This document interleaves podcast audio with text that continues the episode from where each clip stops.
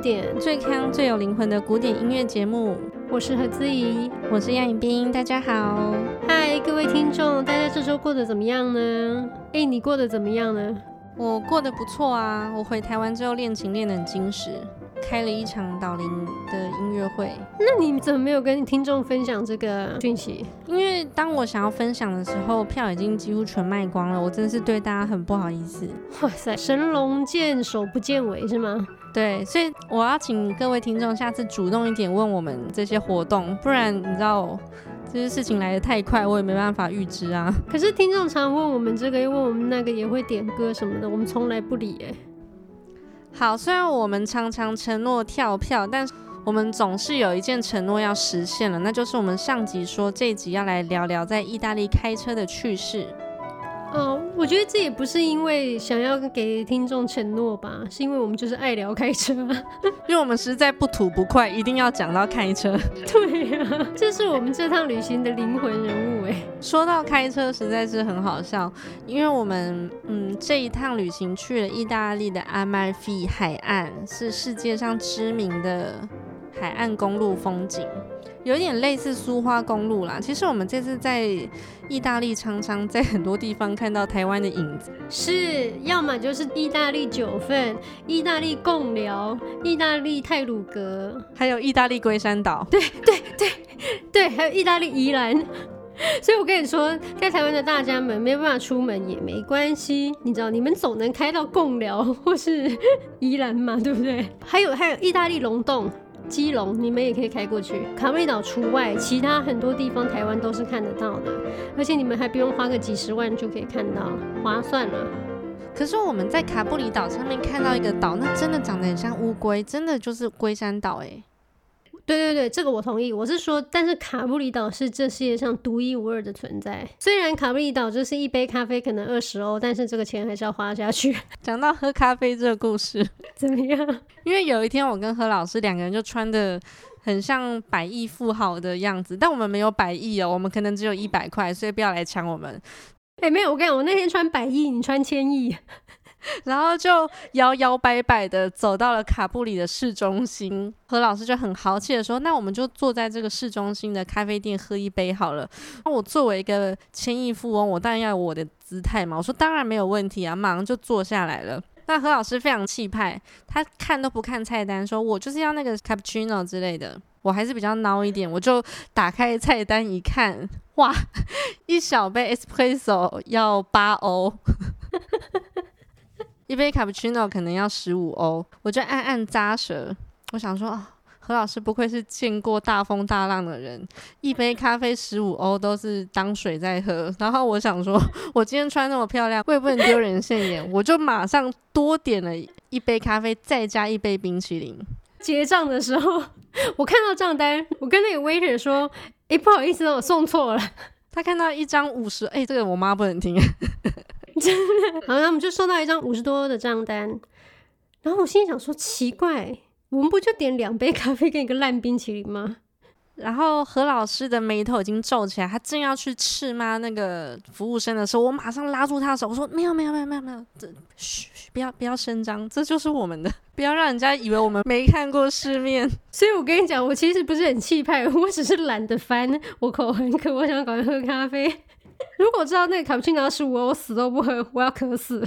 何老师后来整路就是十天的旅程，一直在念那一杯十五欧的咖啡。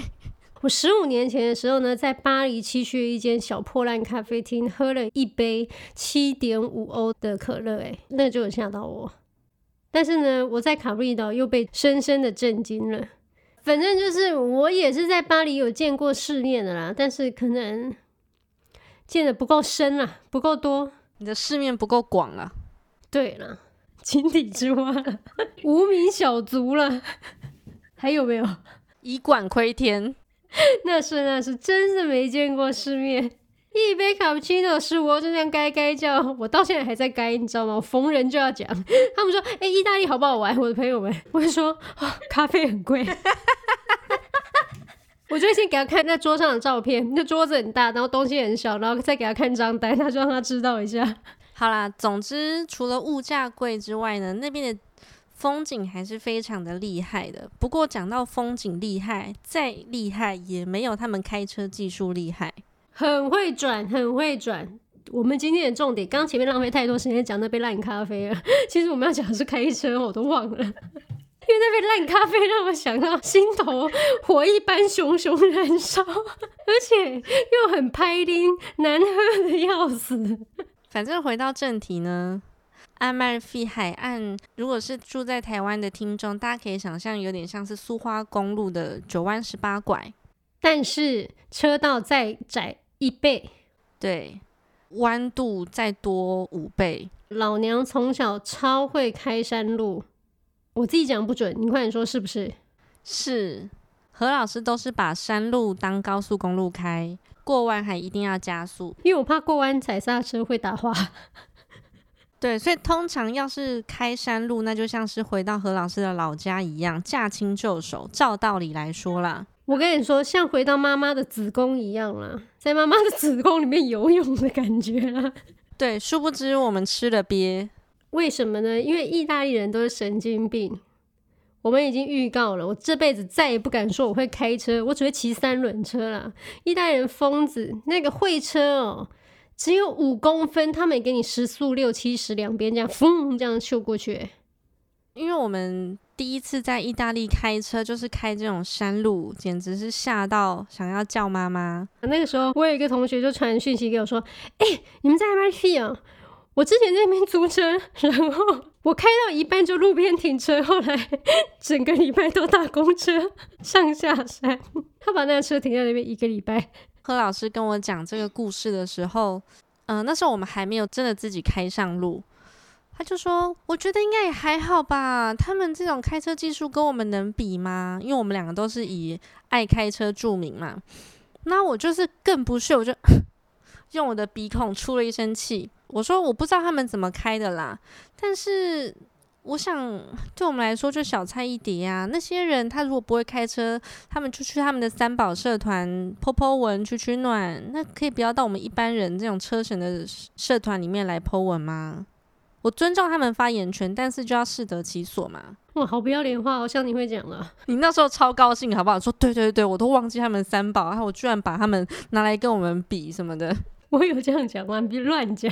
没想到我们到了 MRF 海岸的时候，一开始我们先是坐计程车，就已经受到震撼教育了。哦，对，这个一定要讲。我们的那个计程车司机，他在开高速公路的时候呢，双手是从来没有在方向盘上面的，他用什么开呢？他用他的手肘开车，因为他的手掌呢要握着他的那个电话，他要传讯息，他也不打电话哦。哦，有时候他也很狂，他边打电话边传讯息，然后边录语音讯息，我不知道他在搞什么鬼。时间管理大师，他可能很忙。他用手肘操控方向盘已经够狂了，然后他还是开手拍车诶。这位大哥呢，他每次都等那个。就是要换挡，已经快要烧起来，那个引擎已经轰隆轰隆轰隆轰隆，他得心不甘情不愿，再用他的手肘顺便打个档。有几度就是有几乎要快要被撞死的情况发生的时候，他就会用他的左手穿过他的右手，就是形形成一个交叉的姿态，然后去打档。诶，他用左手打档。诶，对，然后他的眼睛从来没有在看路，他一直 对死盯着他的手机，真的。然后因为我们实在太怕嘛，我就跟杨老师说。最好的办法哦，就是我们赶快闭眼睛，然后睡着。你看不到之后，你就不会怕。真的，你睡很熟诶，害我一个人在那边怕。对，我睡得东倒西歪。那我后来就知道他为什么这样开车，因为在高速公路上面，对这些意大利的老司机来说，真的没有必要看路。有什么好看的？就这么直啊？对呀、啊，看个毛啊！你去阿马尔菲才知道哦，那边才是他们要用双手开车的地方啊。没错，他后来到了 MRF 之后，终于放下手中的手机，开始开车。他放下一只手，另外一只手还是拿着手机。他去了 MLF 之后呢，这个司机虽然就有用一只手开车，可是呢，他从头到尾头都放在车窗外面，因为每个路上家家户户都是他的阿米狗都是他朋友，他都要一个一个的打招呼。我觉得最可怕是打招呼的时候车又不停，你知道吗？他也是继续往前开，哇，真的好可怕啊！反正我跟你讲，意大利的车神那个震撼太多，我们直奔重点，因为今天已经太长，不然等下没办法介绍到音乐。来来来，立立功。我跟你说，前面看到那些好像会开车的什么意大利 taxi 司机啊，那些都是杂鱼。杂鱼，我看是，嗯，不会用杂鱼形容他们。我觉得像鲑鱼，好不好？鲑鱼好了。没有没有，你要是看了我的神，你就知道了。最厉害的是天神来了！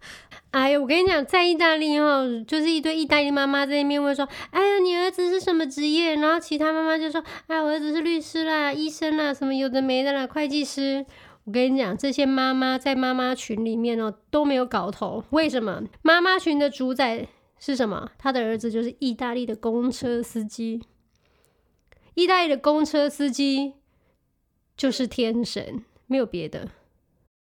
对，如果你听到你的朋友的小孩什么，你小孩是公车司机，所有人一定要马上下跪。对，没有第二句话，就是他们有内建一个机制，就是要膜拜他们，而且台下还会那边群众还会哄闹，选总统，选总统。哎、欸，我们这几句话不是在开玩笑，因为意大利的公车司机是我看过意大利所有职业里面最敬业、最热爱他们的职业的人。在阿马菲的公车司机，对，阿马菲的公车司机是神中之神。为什么？我跟你讲，就已经讲了，阿马菲的这个海岸公路比苏花窄一倍。然后你是一般的那种四门轿车，都已经是很危险、很可怕了。不要说公车那么大台，所以每次两辆大公车在会车的时候，我跟你说，整台车上的那些人。不止鸦雀无声，而且他们还会一直这样，是，你会一直听到这种声音，还会这样，这样子，就是一直抽，一直抽，一直抽，一直抽。大家真的是，我跟你讲，头皮都会绷到麻掉，因为真的近到后照镜已经轻微的碰到了，他们的那个会车都是这样。那公车司机很享受后面这样子，这样子这种声音。他们每次听到这个声音，因为我们每次都抢坐第一排，所以就可以看到他的脸。他就戴一个墨镜，然后就会露出陈冠希式的笑容，就只笑一边，然后很爽。而且公车上面很多美国人，我觉得美国人这也是一个很好那种罐头音效哎。但他们每次就说 “Oh my God, Oh my gosh”，然后司机真爽到可以笑，然后再加速会车。对，司机有多爱会车，因为他们最享受这个。然后有时候美国的这些罐头音效，然后就还会开始拍手，Bravo，Bravo，然后整台车这样蜂拥而至。我跟你说，你当音乐家也没那么爽，因为你可能一年假如十场音乐会好，那你可以享受这些掌声。哎，他们是一天享受一百次。而且你为什么要说是美国人的罐头掌声？你明明当时就是第一个站起来拍手的，你想装死啊你？Bravo，Bravissimo！我又没有在那边。Oh my God！Oh my gosh！我没有这样啊。对啦，我们只是很真诚的给予我们的掌声跟赞美而已。我们没有 Oh my God，我们有欧啦啦啦。欧啦啦就是法文版的 Oh my God 的意思。还有 Bravissimo。对对对。因为我们也是历经各种危险的会车，如果你打不过这个迫害者，那你就要加入他，站在巨人的肩膀上，你就变成了巨人。所以我们就是一直搭公车。你干嘛讲冠冕堂皇？反正我们就是没胆开，然后跟搭公车就这样啊。哎、欸，搭公车有多好玩呢、啊？我们就四只眼睛就死死盯着它的后照镜。对，我跟你讲，一般搭乘客上去都要挑那个可以面向海的那一侧坐。No，我们不是，我们都要挑内侧坐，因为我们可以看会车。对，虽然说海很漂亮，景观真的是独一无二。绝无仅有，但是他再绝无仅有，也没有那个公车司机厉害啊。嗯，那是我完全同意。我每天出门就是为了搭公车。我们有一次在总站下车，看到了一群公车司机们，我们两个差点要跪下去。我说：“你看，是诸神们诶。”那时候刚好是傍晚，何老师就淡淡的接了一句：“诸神的黄昏。” 华格纳的《诸神的黄昏》，有一天我们会介绍的。会搭配公车司机一起介绍。所以我在 Amalfi 受到这些震撼教育，我觉得我回来台湾开车，马上转换成了我开车的养分。我现在都专挑小巷子走。杨老师跟我说他很可怕，他是危险驾驶。大家如果在路上遇到他的话，一定要避开他。他说他现在已经看不起什么十公分会车，还在那边慢慢撸的。十公分就是油门吹下去，然后就是旁边那车会吓死。而且他们还是开计程车的哦，我就看到他们一直倒退，一直倒退，我就一直往他们逼近。我就想说，不行，我是坐过天神开的公车的人，我不能丢我的天神的脸。好恶，变态！我觉得意大利人真的是一个很活在当下的民族，诶，就让我想到一首曲子，那就是法国六人组的米瑶他所写的《丑角》给双钢琴的第三乐章。那我们来听听看。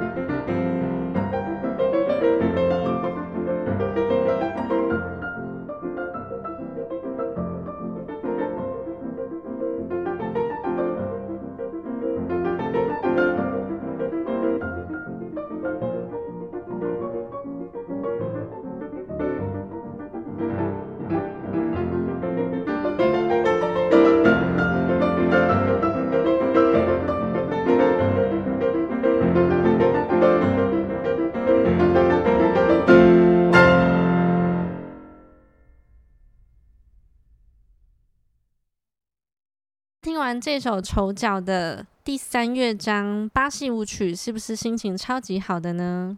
这就是我们在意大利的心情，分享给各位。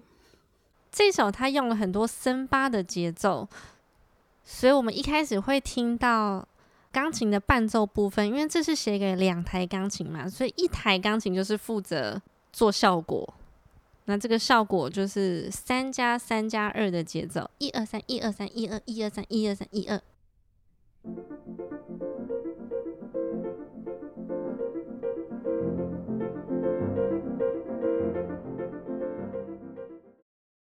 它虽然是二四拍，可是因为这个三加三加二，所以使得它的脚步不是很对称，可是有异常的趣味，非常轻快，有点像是要嘲讽你呢，可是又可是又没有什么恶意。对，我觉得这个脚步就好像它不像在跳舞，它跳一跳跳一跳，随时要飞起来。然后呢他的一二三一二三又把脚放上去可是又要飞起来一直想要往上跑可是却用第一拍的那个脚步把它再拴紧把它拉住让它不要飞走。嗯飞扬的脚步。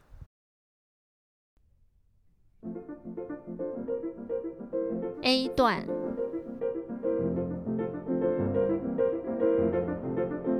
旋律出来了。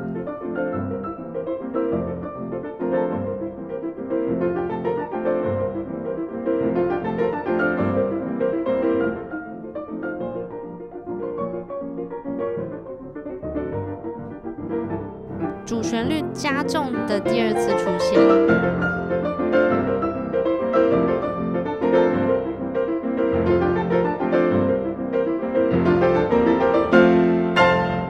转到 C 大调。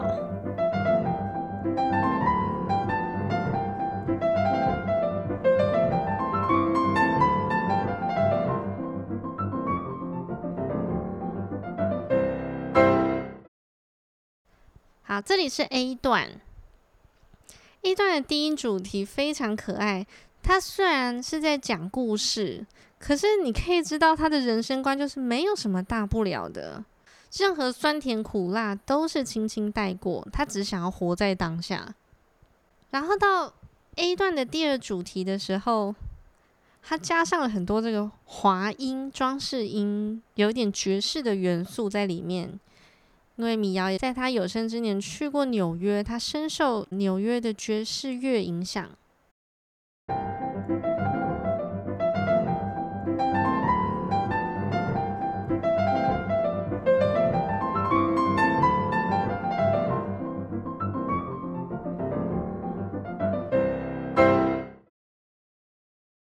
我觉得这个滑音就蛮油条的，他意思就是说，哦。对，有事情发生了，有问题，那你能奈我怎么样？很意大利，然后就是双手一摊，很意大利。对，耸肩，摆摆手，没办法。毕竟他是出生在法国的普罗旺斯区域，那跟意大利就在隔壁嘛，所以 大家都是一家亲。有吗？我觉得普罗旺斯的人还是没那么没那么天兵，没那么没效率。哦，意大利的那个效率真的是很不得了。反正我们通常都有一个笑话嘛，意大利在二战之后基本就是进入了无政府状态，所以你干嘛要努力？你干嘛要挣扎？你干嘛要控制？都没有用呢，不如去吃意大利面、喝咖啡，然后看妹子，对不对？对，骑重机，然后看到女生就是一直吹口哨。背了背了背了！哎、我跟你讲，讲到这个，我们有一个反制的，因为意大利男真的太烦了，走在路上一直背了背了，烦的要命。后来有一天我就火大了，我就学了一句意大利的，打给我叫做 “Kimami”。然后呢，有一天有人来烦我，我就直接跟他说 “Che mami bello”，然后他马上缩掉。这句的意思就是说抠我，帅哥。他反正一直骚扰我，哎、欸，缺不缺男朋友啊？怎样怎样怎样？我马上杀过去，抠我啊，抠我！他马上躲进去，躲到家里面，想说完了，遇到正港的疯子。真的，我跟你讲，我从小学到一个道理：你遇到神经病，对不对？比他更疯，他就会怕你。然后意大利男一直骚扰你，对不对？贝拉贝拉狂叫，你也是马上抠我，抠我，帅哥，Che mami bello。我觉得他们可能生平第一次 体会到被调戏的感觉，真的让他们尝尝这个滋味。我们再听一次这个一段。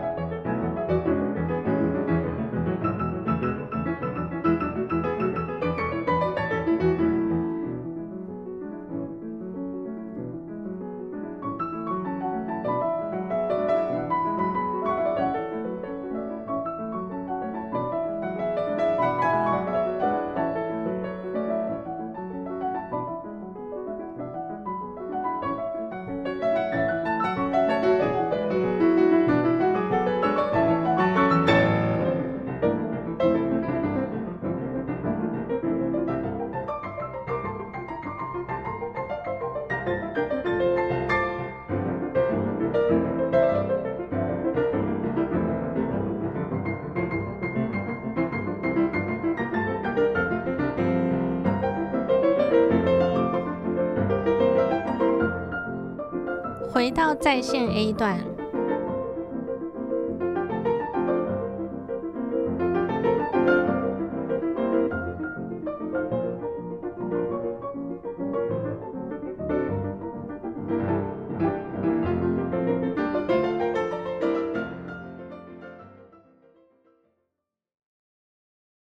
哦，这个 B 段是我最喜欢的。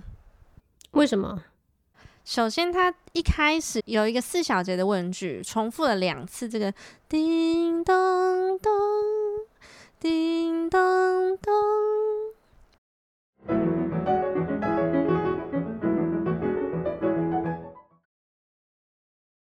那你知道他的回答会怎么回吗？就是叮叮叮叮叮叮叮叮叮叮叮叮叮叮当，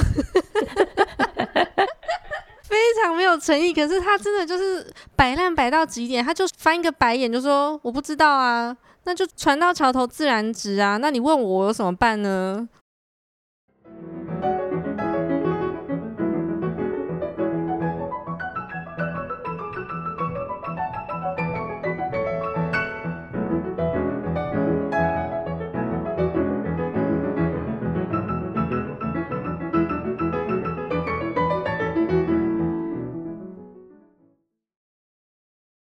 我不知道怎么办啊，那就跳舞啊！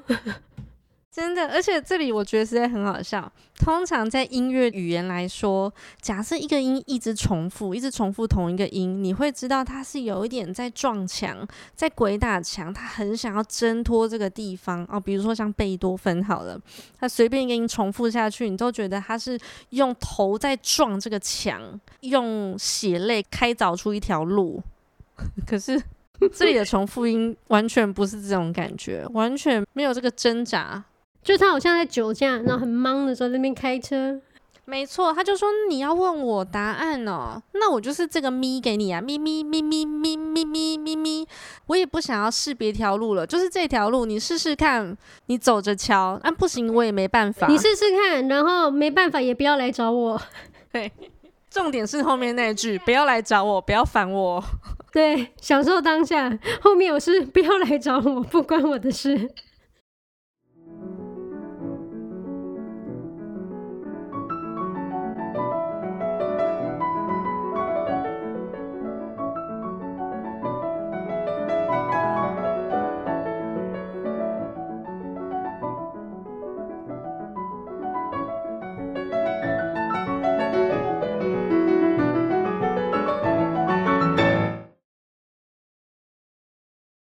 然后我真的很爱 B 段的这个问答句，因为在古典音乐里面，问答句是最喜欢被使用的一个语法。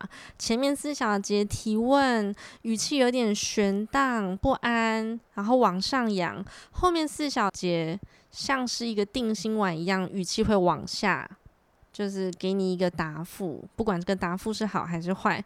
但是好，你看，我们来听听看米瑶的这个问答句哦。首先是其中一部钢琴呢，他就提出两小节的疑问。哒叮哒哒噔哒叮。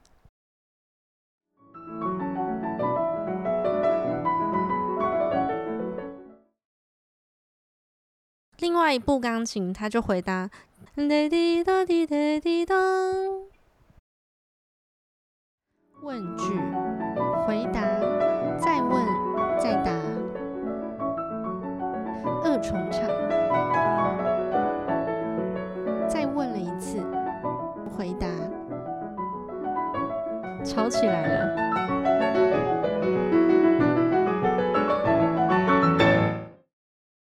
这两台钢琴总算有了一问一答，这两个人好像开始聊天起来了。但是他们不是一般的问答，因为第一台钢琴他就说：“哎，你看。”有这个问题耶，你觉得怎么办？第二台钢琴好像恍然大悟，哦，真的，然后就重复了一次他这个问题，那怎么办？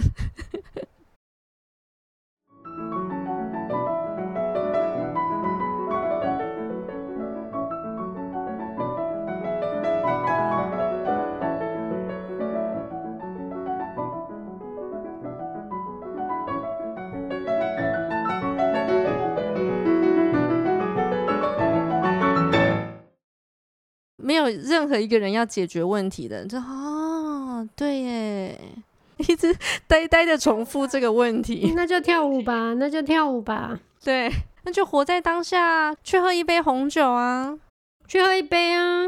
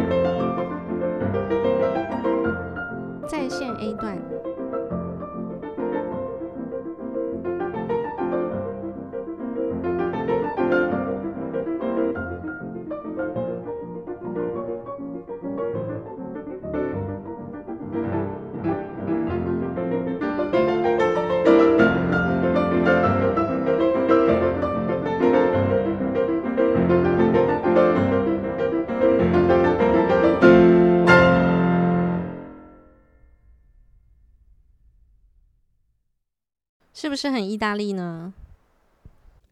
是不是很不负责任呢？我想在那边生活应该是蛮痛苦的，好像我们只是去玩玩。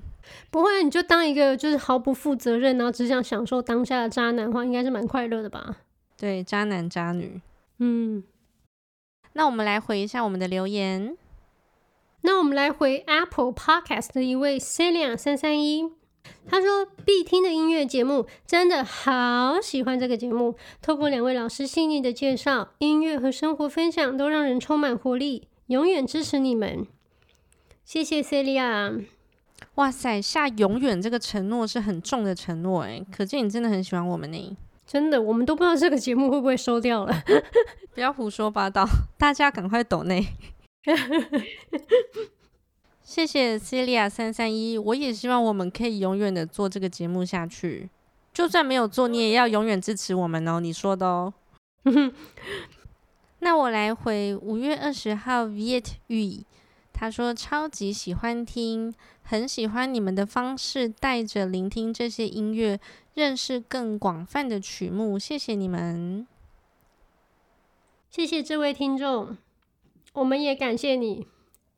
对，如果觉得我们的方式来聆听这些音乐非常独特、有趣的话呢，那不要忘记加入我们的不用说古典不古典脸书专业，以及我们的不古典社团不古典俱乐部，还有我们的 IG。OK，我们下周见，拜拜。